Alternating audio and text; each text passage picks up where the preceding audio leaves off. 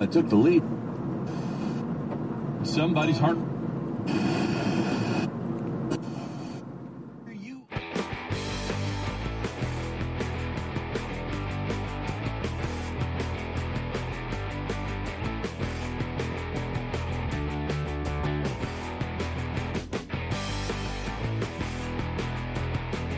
Olá pessoal, estamos agora no primeiro episódio do Semiocast. Para você que não está acompanhando, o Semiocast é um projeto dentro do Container Saúde, um podcast para semiologia. Quem está comigo aqui é Rosivan. Se apresenta aí, Rosivan. Eu sou Rosivan Silva, junto com o professor Luiz Miguel, nós vamos dar início a esse quadro muito importante sobre os procedimentos de enfermagem. Como vocês devem ter assistido no nosso episódio zero, o nosso primeiro episódio desse Semilcast, nós explicamos a vocês sobre o que vai decorrer aí nessa nossa jornada de conversa. Então nós vamos estar abordando os principais procedimentos da enfermagem dentro da semiologia. Eu sou Rosivan Silva, sou acadêmico do sétimo período de enfermagem da Universidade Federal de Pernambuco e junto com o professor de semiologia, né, Luiz Miguel, a gente vai estar apresentando esses episódios com vocês. Bom, então é isso aí, Rosivan. Eu sou Luiz Picelli, professor de enfermagem aqui do Centro Acadêmico de Vitória e acompanhe agora uma historinha sobre lavagem de mãos. Veja aí o que, que pode acontecer.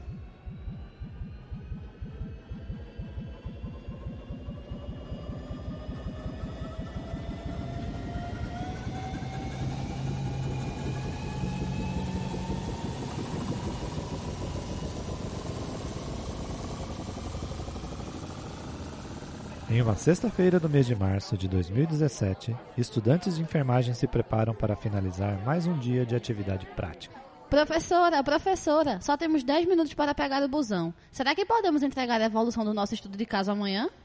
Clésia, como você vai entregar se amanhã é sábado? Eita, é mesmo. Deixa de ser demente, Clésia. tá certo, tá certo. Vamos finalizar agora então. Enfermeira, enfermeira, tem um líquido estranho vazando da minha sonda. Meninos, vão lá, cuidem do seu paciente. Ixi, isso tinha que acontecer logo agora. Aff, vamos lá. Sobre o caso de hoje. Givaldo Blumenau, 52 anos, sexo masculino, quinto dia de pós-operatório de uma prostatectomia parcial. Ele aguarda resultados de exames de rotina para provável alta. Clésia, cuidadosamente manipula e checa o volume de urina da bolsa e higieniza o circuito externo, não observando secreções significativas no local nem volume anormal. Senhor, se acalme. Aquilo foi uma pequena secreção, mas que não tem perigo algum. Logo, logo, você já vai para casa. Vamos, gente. Temos que terminar a bendita evolução a tempo.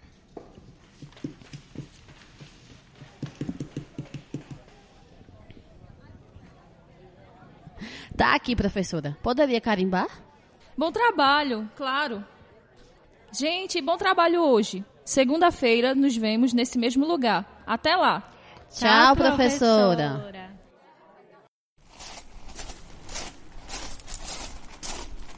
Eita, foi uma semana pesada danada essa. Bora se embora comemorar com a vibe hoje? Oxe, vamos embora. Na segunda-feira seguinte, voltam ao hospital e encontram uma surpresa.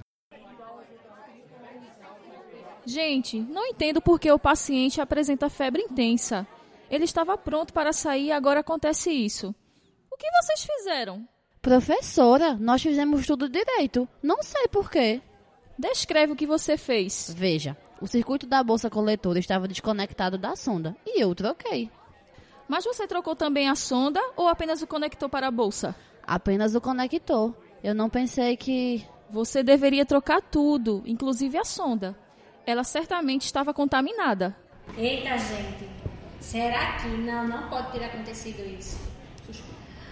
Parece que na correria para pegar o ônibus não higienizamos as mãos nem usamos os adequados EPIs para manusear o paciente. Não pode acontecer isso, pessoal. O básico é a adequada higienização das mãos. Como vocês podem? Agora vamos falar com o médico sobre o caso e investigar.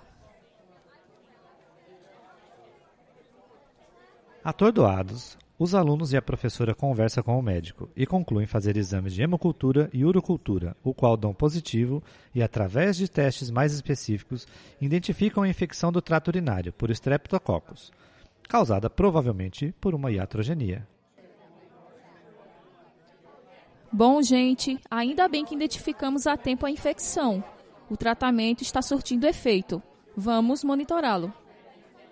Professora, será que podemos revisar a semiotécnica da lavagem das mãos? Isso, sentimos na pele a importância desse procedimento. Não vamos repetir o mesmo erro. Nos desculpe, vamos melhorar. Ok, gente, vamos então revisar. Bem, pessoal, então vamos revisar o conteúdo sobre lavagem de mãos. Como devemos proceder? Primeiro, temos que abrir a torneira e molhar as mãos, evitando encostar na pia. Depois disso, Vamos aplicar na palma da mão quantidade suficiente de sabonete líquido para cobrir todas as superfícies das mãos. Seguir a quantidade recomendada pelo fabricante. Terceiro, ensaboar as palmas das mãos, friccionando-as entre si. Depois, esfregue a palma da mão direita contra o dorso da mão esquerda e vice-versa, entrelaçando os dedos. Entrelace os dedos e friccione os espaços interdigitais. Esfregue o dorso dos dedos de uma mão com a palma da mão oposta e vice-versa, segurando os dedos com movimento de vai e vem. Esfregue o polegar direito com o auxílio da palma da mão esquerda e vice-versa, utilizando o movimento circular. Friccione as polpas digitais e unhas da mão esquerda contra a palma da mão direita, fechada em concha e vice-versa, fazendo o um movimento circular. Esfregue o punho esquerdo com a, o auxílio da palma da mão direita e vice-versa, utilizando o movimento circular. Enxague as mãos, retirando os resíduos de sabonete. Evite contato direto das mãos ensaboadas com a torneira. E por fim, seque as mãos com papel toalha descartável, iniciando pelas mãos e seguindo pelos punhos. Então é assim que nós devemos proceder na lavagem de mãos de forma correta. E por que é importante fazer esse procedimento desta forma?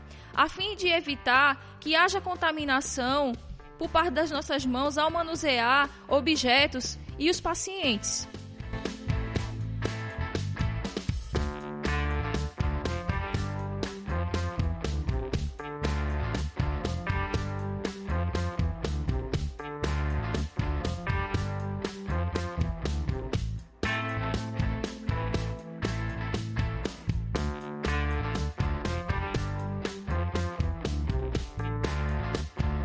Então tá aí, pessoal, vocês escutaram aí a nossa história, vocês escutaram aí o storytelling e vocês viram, nós esperamos, né, professor, que vocês tenham visto, tenham observado realmente qual a importância de uma lavagem correta das mãos.